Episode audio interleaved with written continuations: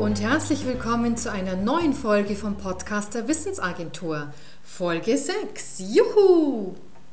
Der Titel der heutigen Folge lautet Mach es zu deinem Berg. Ich werde dir dazu eine kleine Geschichte aus meinem Urlaub erzählen und wie ich überhaupt zu diesem Thema gekommen bin. Lass dich überraschen. Heute gehe ich zum Hafen runter und hole mir ein Eis. Das war mein Plan an einem dieser Urlaubstage. Und ähm, vielleicht sollte man dazu noch eine Kleinigkeit wissen. Dieser Weg zum Hafen, der ist zwar nur eineinhalb Kilometer lang, aber dafür mit Schikanen versehen. Denn es heißt einen wirklich, wirklich steilen Berg runter und den muss man hernach natürlich wieder rauf. Das runter, das geht auch noch ziemlich einfach. Allerdings, wenn ich den Weg steil nenne, dann meine ich auch wirklich steil. Denn in, in, Serpentinen geht es hinab und die Steine, die sind zum Teil schon richtig glatt geschliffen und man ist wirklich schneller ausgerutscht, als man Ups sagen kann. Belohnt wird man dafür mit sensationellen Ausblicken auf das Meer und auf den Hafen, der unten liegt.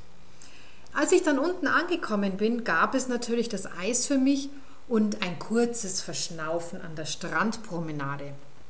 Doch danach, hm, da hieß es dann, ja, wieder rauf auf den Berg. Ich bin ja schließlich nicht zum Spaß hier. und da ich diese Kraxelei schon ein paar Mal gemacht habe, wusste ich auch, was auf mich zukam. Erinnert ihr euch an das Steil ja, und ich bin losgestapft. Manche liebe Menschen aus meiner Familie bezeichnen mich gern als kleine Dampflok, wenn ich auf den Berg gehe. Und ich muss zugeben, da ist schon was dran. Bei mir gibt es wirklich nur an oder aus. Entweder ich marschiere nach oben oder ich bleibe stehen. Sowas wie einen Slow-Motion-Gang, das habe ich irgendwie nicht. Und wenn du dich langsam fragst, wo ich hin will mit meiner Geschichte, bleib noch einen Moment bei mir. Wir haben es gleich geschafft. Als ich jetzt so drei Viertel den Berg oben war, da habe ich mich gefragt, was wäre jetzt, wenn ich einfach stehen bleiben würde? Weil es mir zu anstrengend wird, weil ich keine Lust mehr habe oder weil mir vielleicht einfach nicht mehr einfällt, wieso ich mir das überhaupt angetan habe. Naja, da würde jetzt nicht großartig viel passieren. Es wird kein Bus kommen und ich könnte mir jetzt auch kein Taxi rufen, das mich hier abholt. Wenn ich wieder nach Hause will, hilft alles nichts. Ich muss weitergehen, bis ich oben bin, wo mein Auto steht. Da gibt es keine Alternative dazu.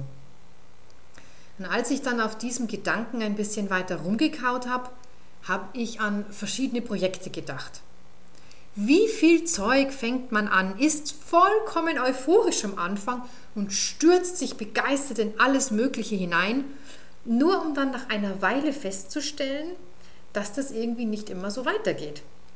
Plötzlich hat man eine Durststrecke, bei der eben nicht mehr alles so flutscht und dann wird es anstrengend.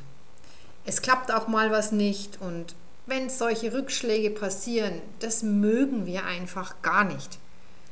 Und so passiert es regelmäßig, dass das anfänglich so großartige Projekt einschläft und zum Stillstand kommt.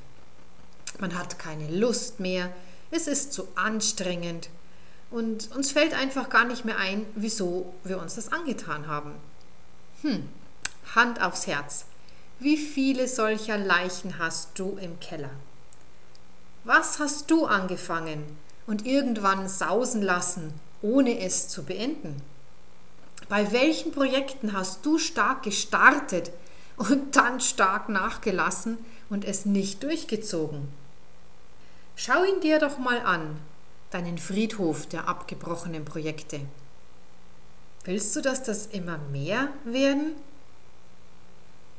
Wenn ich das mit meinem anstrengenden Aufstieg vergleiche, dann ist der Unterschied ziemlich einfach. Beim Berg habe ich keine andere Wahl. Es wird niemand kommen und mich tragen.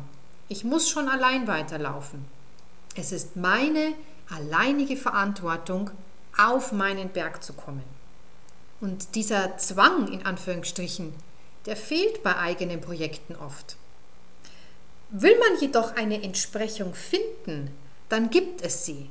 Man nennt sie Selbstverpflichtung Oder, wie ich das nennen würde, mach es zu deinem Berg.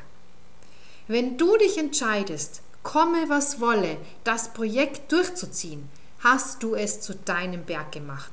Du wirst weitergehen, bis du oben bist. Egal, ob du gerade Lust dazu hast oder ob es dir zu anstrengend wird, du wirst weitergehen. Und das ist eines der Geheimnisse erfolgreicher Menschen. Sie verlassen sich nicht auf Motivation, denn das ist eine sehr flüchtige Angelegenheit. Mal ist sie da und mal nicht. Erfolgreiche Menschen machen ein Projekt zu ihrem Berg. Sie haben ein Ziel vor Augen und gehen darauf zu. Selbstverpflichtung kombiniert mit Beharrlichkeit hört sich nicht aufregend an, ist es aber.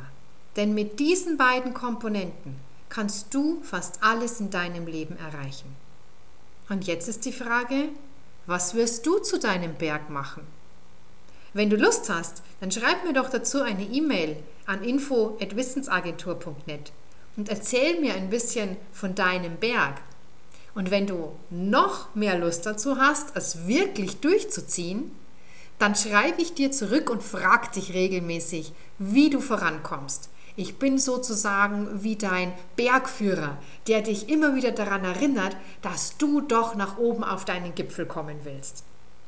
Ich freue mich, wenn ich dich dabei unterstützen kann.